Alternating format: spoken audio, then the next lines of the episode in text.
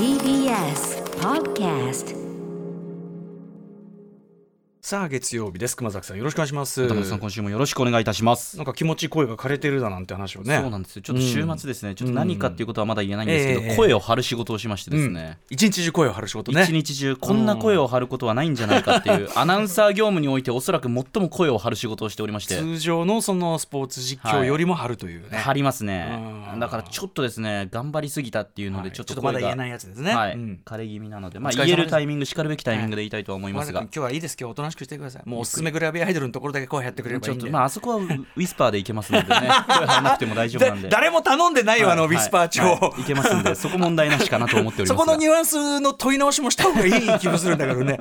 はい。ということで今日もカルチャーニュースちょっといろいろね、はい。えー盛りだくさんでございますので、えー月曜ドア玉元気よくいってみましょう。アフターシックスジャンクション After Six Junction. 11月2日月曜日時刻は6時今1分です。ラジオでお聞きの方もラジコでお聞きの方もこんばんは。TBS ラジオをキーステーションにお送りしているカルチャーキュレーションプログラムアフターシックスジャンクション通称アトロック。パーソナリティは私ラップグループライムスターの歌丸です、えー本日はスタジオに参上しております、はい。そして月曜パートナーは TBS アナウンサー熊崎和人です、ねあまり喉はねでも本当にあの酷使しないように。あんまり喉枯れるっていうこと最近なかったんですけどね。ね、だって結構ね熊崎君はやっぱりそのですね。ね、タタフというかさその一日、喉は。はいね表でやってもっていう、まあ、もちろん発声の、ね、仕方なんていうのもあるんでしょうけど、またなんかちょっと違うんですか違ねうんだろうね力の入っていつもと違う絶叫絶叫熊崎が聞けるしたっていうことなんでしょうね、うんそんな熊崎君のね絶叫がどの番組で聞けるのかこれからちょっと楽しみに、ねはい。していただきたいなと、えーでですねちょっといろいろカルチャーニュースあるんですけど、はい。まずはねこれあのいろんなところでももうすでに報道されてますがやはりこの番組映画の話題なんかも多いんで、えー取り上げないわけにはいかないということで、えー、と俳優のショーン・コネリーさんね、お亡くなりになったということで、ははい。いえー10月31日に、えー、とお亡くなりになった90歳ということで、えー晩年ね、まあ、認知症を患って、えーずっとということでね、まあ、だからねあのフィルモグラフィー振り返ってみると、はい。あの結構ずっとね、あのいろんな映画に出てて、えー名演を残してきた人ですけども、は確かに言われてみると結構もうだいぶ映画には出てないなというかね半分引退状態、えー先ほど話してて大体2003年のリーグ・オブ・レジェンドぐらいかなみたいなね。でもすでにだからもう17年前ぐらいになってるわけで、はい。えーなってる。まあ007のね、えー、と最初の,、まあはい。あのスター役者として有名ですけど、まあ、熊崎君は大体ショーン・コネリーイメージとしてはどの辺ですか？見た見たことありますありますあります、でもやっぱり007とかは僕、うん。途中からショーン・コネリー世代ではなかったんですけどでその、それを踏まえて昔から見直したりして見たりはしてましたね、やっぱりね007といえばショーン・コネリーが一番だみたいなことね、もうあの僕の世代僕はもうロジャー・ムーア世代、そのえっと次の次の人なんだけど、あのーだからやっぱショーン・コネリー・ボンドっていうのは当然見るし、その007の名作中の名作というね、あたりもありますしあとその後のね一応ねちょっとねその007後いろいろねこうまあ未来惑星ザルドスとかねオリエント急行殺人事件も出てましたね。風とライオンロビンとマリアンこんなのもよかったな、えーいろいろこうあのいろいろこうなんていうの模索してる時期というかね、その007はもうやりませんよっていうふうにあってまあやっぱり、ね、あのイメージがついちゃってそこから脱するのに苦労するっていうのはある意味初期の例というかねことかもしれないよね、えーなんだけど僕のこう感覚で言うと、まあ、その後もアウトランドとかね、えーまあ、ネバーセイネバーゲインでもう一回007やったりとかね、えー1983年で僕ちょうど中2でしたけどちょうどねロジャー・ムーアのオクトパシーとね007その要はあの両方権利が分かれてるあーはい007同士の対決みたいなのがあったりね、ー。はい、興行的にはオクトパシーのが軍配が上がったんじゃないかなと思うけど僕はこのね、えーネバーセイネバーゲインも好きでしたねこれね、はい、アービン・カーシュナー帝国の逆襲のアービン・カーシュナー監督で、ね、キム・ベイジンガーがね出てたりなんかしましたね、うん、でまあでずっとそのまあある種模索期みたいなのがあったんだけど、えー、と86年のこれ最近あの NHK でもねドラマ化されました「バラの名前」とかね、えーこれジャン・ジャック・アの監督の、えーまあ中世を舞台にしたミステリー映画。そしてなんといっても1987年ブライアン・デ・パルマの「アンタッチャブル」えーケビン・コスナー主演、はいはい。まあ、元はテレビシリーズだったやつ、まあ、要するにアルカポネを追い詰めていく話なんですけどこれのあの老警官役であの僕の感覚だともう本格再ブレイク。あまあ、要するにそのあの、まあ、おじいちゃんキャラみたいなところがようやくいたんでやっぱさこれだけハンサムだとでちょっと油ぎっしょハンサムじゃん、うんスコットランドスコットランドハンサムね、えーでちょっとこう中年ぐらいの時はこうグリッと油ぎっしょなんかそれが良かった、ザルドスのもう煙くじゃらな感じとかもいいんだけどあのーやっぱちょっとこう油抜けてきて、本当にこう2枚目ないい男油抜けてきた時に一番いいみたいなのってあると思うのよ。そうそうそうそう。でアンタッチャブル。これもしあの熊崎君見たことなければです。ねあのーまあ、今の感覚で見ても絶対面白いんで。はい。あのーまあ、FBI あの警備、は ケビン・コスナー率いるその FBI チームがあのアポアルカポネこれアルカポネっていうのはロバート・デ・ニーロですけど、えーまあ、追い詰めていくんだけどその最初ケビン・コスナーがそのあの追い詰めるこう役になっていくんだけど、あんまりうまくいかなくてで悩んでるところでこう老警官がこう来てでちょっとこう軽く人生のアドバイスして去っていく。であの不正にこうねあの賄賂に毒されていない、はいはい。あのあいつを雇うんだっていうんでで要するに彼がそのショーン・コネリーがケビン・コスナーのあのメンターになっていくと。なんだけど途中これがまたまためちゃめちゃエモい展開があったりなんかして、へー。はい。あのーまあ、今の絶対あの熊崎君の今の感覚で見ても絶対面白いと思い。ますし、はい。はい。でそのおじいちゃんキャラのままインディ・ジョーンズ最後の聖戦とかね。あの要するにハリソン・フォードのお父さん役であるとか、えーレッド・オクトーバーを追えなんてね、えーあのロシアの、まあ、ソ連のあの潜水艦の艦長役をやったりとかね、えーあとはまあそうだね。ザ・ロックとかもありましたね、まあ、どっかんどっかんのねアクションやったりとかはいいろんなのありました、ザ・ロックが1996ででもこうフィルモグラフィー並べてみると結構後の方なんだなっていう。この頃すごい活躍してんなっていう感じがあったんだけどね。でなんかこうショーン・コネリーの映画ってやっぱりなんか007も含めてちょいちょい見返すからなんかあんまり見てない気がしない人っていうか。そうかそうかずっと出てるかのような。そうこの間も去年今年の入ってからかな。この間あの、えっと、エントラップメントっていうね、まあ、泥棒ものですね、はいはい。キャサリン・ゼータ・ジョーンズと、はい。キャサリン・ゼータ・ジョーンズが、まあ、フィジコちゃんみたいなもんだと思ってください。あのあれですよ。あのレーザー光線が、はい。レーザー光線がバーってこう行き交っていく中レオタード着てこうやってそれをすり抜けていくっていう、あのそれをやる、はい。そういうそういうようなことをやはい。る映画ですけど、それでキャサリン・ゼータ・ジョーンズのおじいちゃん役ではなくあの普通に恋仲になる役みたいな、はい、でこの間その「ゴゴロー」でそれやってて「おい」っていう「おいショーン・コネリーおい」っていうね「おいおい」みたいな思いましたけど。そうそうそうそうそうそう。でもまあね長年活躍されてきてということで。まああの90歳。ね。そうなんですね。まあ、まだまだちょっと見たかった気もしますけど、はい。えーご冥福をお願いしますしもちろんショーン・コネリーさんね。あの出られたその数々。もちろんあの有名作以外も本当にいい作品はさっき僕が挙げたようなあの一連の王に王になろうとした男がいいですよこれね。王になろうとした男。うん。はい、あのジョン・ヒューストンのね作品だったりとかこの辺りとかあのいわゆる有名作以外にも本当に実は渋い作あの演技いっぱい見せてますし、はい、まずはちょっと熊崎君あれ,、はい。あれアンタッチャブルアンタッチャブルうん。はい。あのどんな配配信サービスとかもなってたりするのかな？もしなかったら歌屋にありますんで。わかりました、はい。紹介しました。歌屋で。承知しました。あすみません。歌屋っていうのは私の、あの、ははい。い、あの私物の DVD 屋ですけどね。いや嫌じゃないですけどね。うん。あのショーン・コネリー作品いっぱいありますんでちょっとお貸ししたいなと思います、あとそうですね。あこれいきましょうか。私、ね。私めのメールがですねたくさん届いてまして、ラジオネーム元1年6組さんからいただきました。今日の朝ですね通勤時西武池袋駅のホームから地下へつながる階段の横の壁に歌丸さん発見。幅1メートル50センチほどの Kindle ペーパーホワイトの駅張りポスターでまさに二度見してしまいました、ん。朝のラッシュ時間だったのですが人の切れるタイミングを待って写真を撮りました。検索したら Amazon に特設サイトもできているのですね。歌丸さんの本を読む姿の自然な演技に見入ってしまいました。今後も応援しています。演技って言わないでください。写真まで。写真ますで撮ってもらってますよ。あありがとうございます、はい。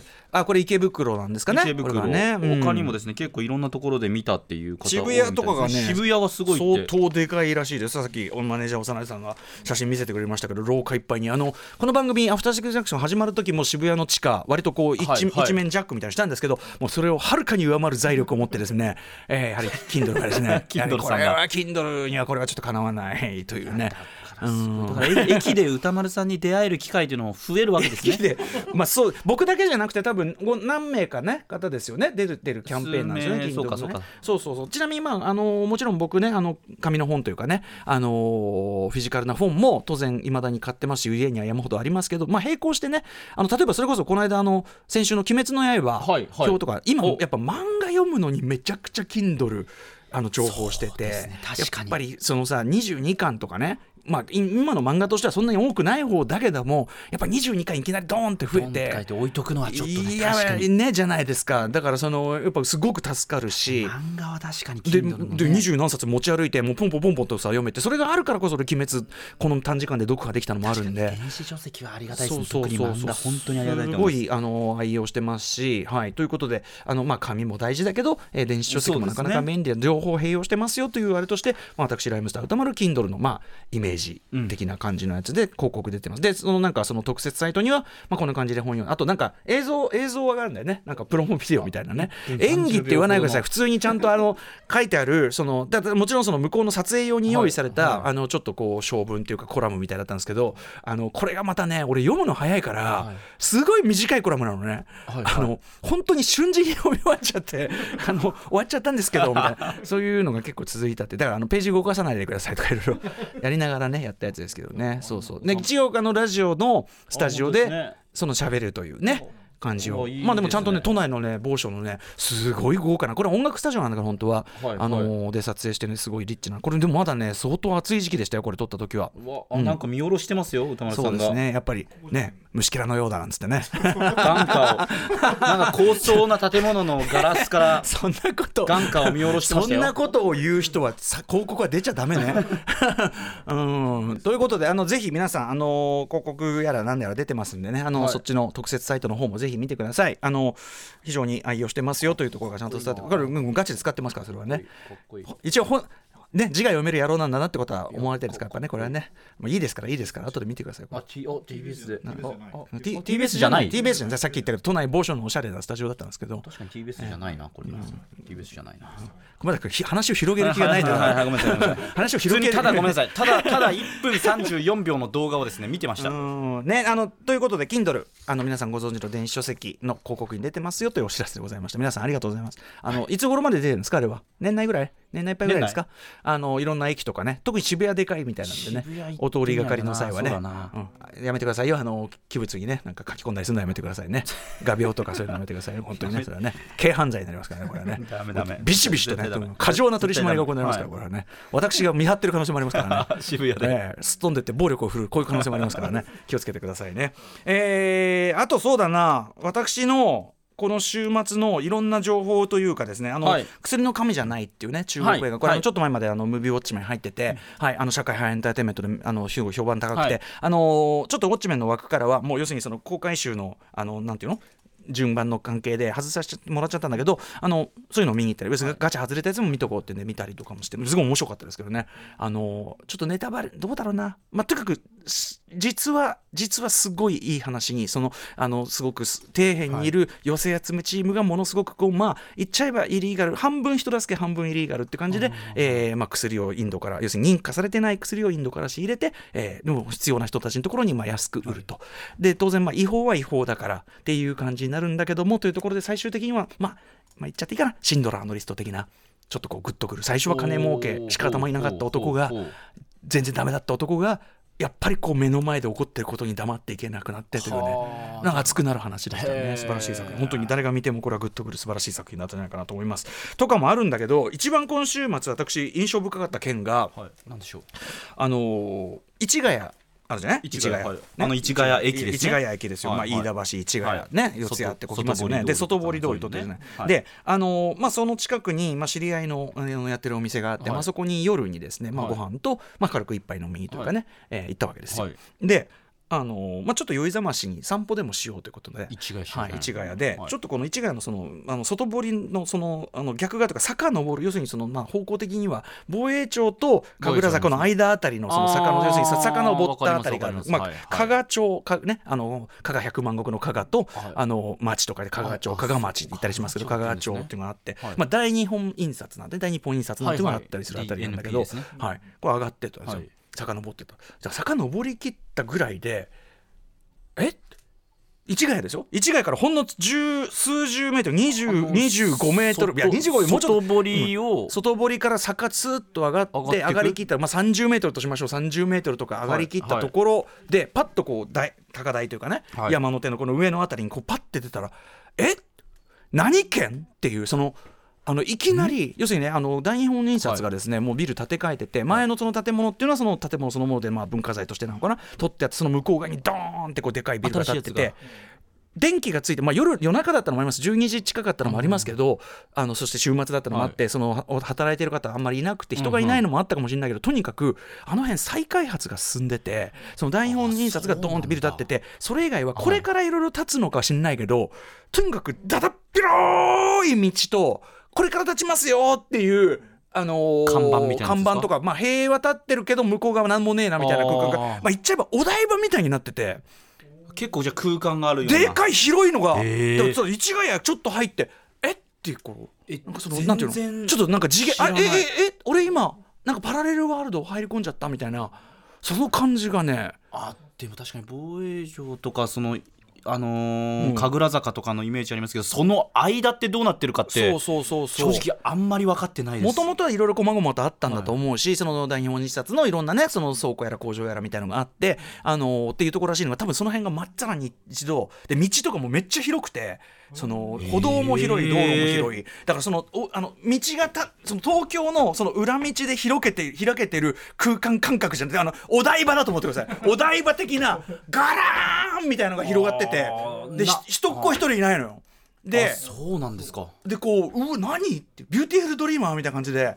あ何このもうこの街さまよって。なんとなく神楽坂みたいに細い道でうねうねしてる道があると僕は思ってましたあそこら辺って。でまあもちろんちょっとお酒も入ってますからもうなんかもうなんかこうなんつうの？SF の世界入り込んだというか本当にこう、へえー何これ？何これ？加賀町。何これ？何これ？ってこうパチパチパチパチ写真をこう周りに撮りまくってたんだけど、えー。写真撮りまくってるとなんかこれもつ捕まったりするんじゃねえかみたいなそんぐらいなんかこう不思議な感じね。えちょっと全然知らなかったです、まあ、もちろんねこれ行く時間だあのこれに聞いてるねあの加賀町のあたりの人ね。ん何言ってんだこいつだと。普そんなんじゃないぞと。うん。普通に俺うろちょろしてんですけど人いるかもしれない。俺のだからその週末の夜12時ぐらいっていうところは時間帯もあるのかもしれないけど絶妙なところに行くとこのね不思議なあのす超巨大アトラクション感覚、えー。これはだってこのいいですね。このさだってこのねその再開発で開けたこの街のはいはい。ガラーンとした感じっていうのはこれはそんじょそこらのアミューズメントランドじゃこれは再現できませんよこれは、こまあ確かにね。だってディズニーとかでもなんか建てるもん。まあまあそうですよね、空間があったら何か建てますから、そう空間だけがえっていうこの感じ。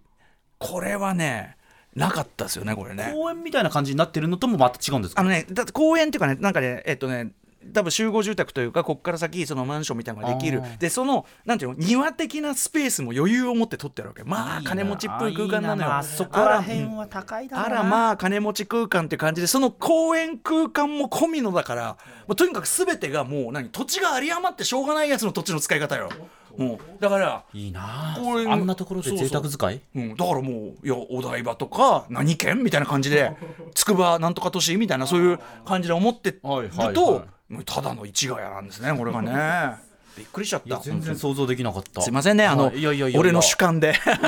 俺の主観主観的体験で。いやでもねそんぐらいあそうですか。ここの週末一番びっくらこいたそれなんですよね。あんまりそこを行こうというか通ろうと車で通ろうとかとも思ったことがなかったので。用事がないとまずさ行かないし行かないですよ。大日本印刷用事がないとだしとにかく今その大日本印刷以外は何もないんだよマジで。そのガランと。何もない。嘘かな？嘘？めちゃくちゃ詳しい加賀町ならお任せあるみたいな人メール欲しいですね。かもしれないけどね。そのでもでも再開発してるのはマジでとにかくそのガーンとだだっ広いのは、はい。あの俺が単に酔っ払っていたのでなければ 酔っ払ってあのあの幻想っていう可能性ないですか？歌丸さんの幻想。視野が異常に広広がっていただけだった。俺の動向が広がりきっていただけだったって。そういう可能性じゃなガけれしてんなみたいにはならないですか実際。大丈夫だと思うんだけどな。ちょっとカルチャーというか街情報として一つ。あでも。うん、私その何の目的もなくよく知らないとこを散歩するみたいなのやっぱ好きで。いいですね。うん、入り込んだ結果のねちょっと最近の大ヒット加賀町。うん加賀町。しかもこれ多分あのいろいろ開発が進んだらこの感覚味わえなくなるんでそうですね。普通にね。で今だけのある意味チャンスですよ。今だけです。はあ早割。りこれは行かないといけないみたいな。うん。観光とかの人もいないでしょうしね。そうそうそうそう。加何もない。賀町加賀町観光なんて入ってないですよね、うん。東京の観光に。なんもないから。でもうちょっと歩くとまあさすがにちょっとこう道だから道に出るまですごい不安だったしね。で間もやっぱりお金持ちの家が多いから割とこう辺はそうですよね。へ神楽坂って。へえへえガード。なんつうの？もう手を振ら、はい。手を振らばピーピー。電気ショック。そうそういう感じですね。ショットガンみたいな、はい。そういうこう感じもあったから。ショットガうん、なんかその取り付く島もなさも込みでねなかなかねなかなかの空間でしたよ。なかなか空間が広がってましたよ。はい。ということでいかがでしょうか？あのあんまりあの夜夜あのこれ一つ言っておきます。あのご迷惑かけないね。俺俺も騒いでませんでしたからね。ゆっくり。外堀通りから道あとむやみやたらと人のう30ち写真撮ったりもダメですよこれはね。それダメです誰もいない空間を私常識の範囲内で楽しんでいただきたいとは加賀町お台場的だなと思った空間だけ撮ってますからこれはね。はないところにお台場があったなんて。あそういうことでございます。ちょっとぜひね、参考になるかどうか分かりませんが、私の週末カルチャー情報でございました。そんな感じで、さまざまな面白を発見して紹介していくカルチャーキュレーションプログラム、アフターシックスジャンクション、今夜のメニュー紹介です。はいということでいよいよですね11月になったということで去年もこの時期にお送りしましたアトロク秋の推薦図書月間今年もやりたいと思いますはい。毎日誰かがおすすめの本をお話ししにやってきてくれます怒涛の1ヶ月です今回は一人一冊スタイルで去年以上に気合を入れて臨んでくださるということですはい。ということで、記念すべき今月、今年分のね、えーはいトップバッターは、6時半からのカルチャートーク、えー推薦人トップバッタースタイリストの伊賀大輔さんが登場。伊賀に、伊賀に。ありがとうございます相変わらずもう、かっこいいですね。伊賀さんが登場しおしゃれだしな伊賀さんが登場した瞬間に、やっぱね、みんなポーっとしますよ。えーそんな伊賀さんがご紹介いただく一冊なんでしょうか。楽しみにしております。そして7時からのミュージックゾーンライブダイレクトは、えー番組3回目の登場です。えー、あさって11月4日にニューアルバム、転職活動をリリースするシンガーソングライターの澤さん、スタジオ生 DJ です。前回は、えっと、僕がちょうど大直営出演で不在の時、えー、2019年4月でした。まあちょっと結構間も空いてますし、ね。1年半ぐらいなんですねはい。あの、直接お会いするのは、だからかなり久しぶりになりますが、あの、しつこくコスプレは、じゅあしつこくすみません。あの律儀にはいはい。あのしていただいてくださるということですよ。あのさっきから何度も頼んでないんですけど、すみません。頼んでないんですけど。ははい。歌丸さん任せてくださいみたいな意外意外と僕の話聞いてくれない人なんで。はい、えー楽しみにしております、はい。そしてえー7時40分頃からは投稿コーナーファーストマンをお送りします。そして8時からの特集コーナービヨンドザカルチャーは明日です。11月3日はアメリカのみならず世界中に大きな影響を与えるアメリカ大統領選の投票日ということで、えーこの番組アトロクでもしっかりと現地アメリカと中継をつないで生でレポートしてもらいます。明日なんですね。すすよ。ごいな。大統領選目前レポート。スタンダップコメディアン佐久柳川が見た笑うアメリカ大統領選特集はい史上最悪とまで言われたテレビ討論会、はい。史上最多の期日前投票など何かと話題に事欠かない今回の大統領選、えートランプとバイデンまあトランプはね、まあ、言うまでもなくバイデンさんはバイデンさんでなかなかにいじられっぷりがあるというようなことでそうなんえーいじりがいのある2人をアメリカのスタンダップコメディアンはどういじってきたのでしょうか。でもある意味非常に注目度高い今回ね大統領選です。はい、はい。現地の大統領選にまつわるニュースとそれにまつわるジョークについてですね今年え今月ねえ今年ですね今年6月以来2度目の登場になるシカゴ在住のスタンダップコメディアン佐久柳川さんに解説していただきます。シカゴから生中継でお届けします、はい。番組では感想やリアクションなどリアルタイムでお待ちしています。アドレスは歌丸アットマーク TBS.CO.JP 歌丸アットマーク TBS.CO.JP まで読まれた方全員に番組ステッカーを差し上げます。番組ではツイッター、LINE、インスタグラムも稼働中です。各種フォローお願いいたします。それではアフターシックスジャンクション行ってみよう After Six Junction. After Six Junction.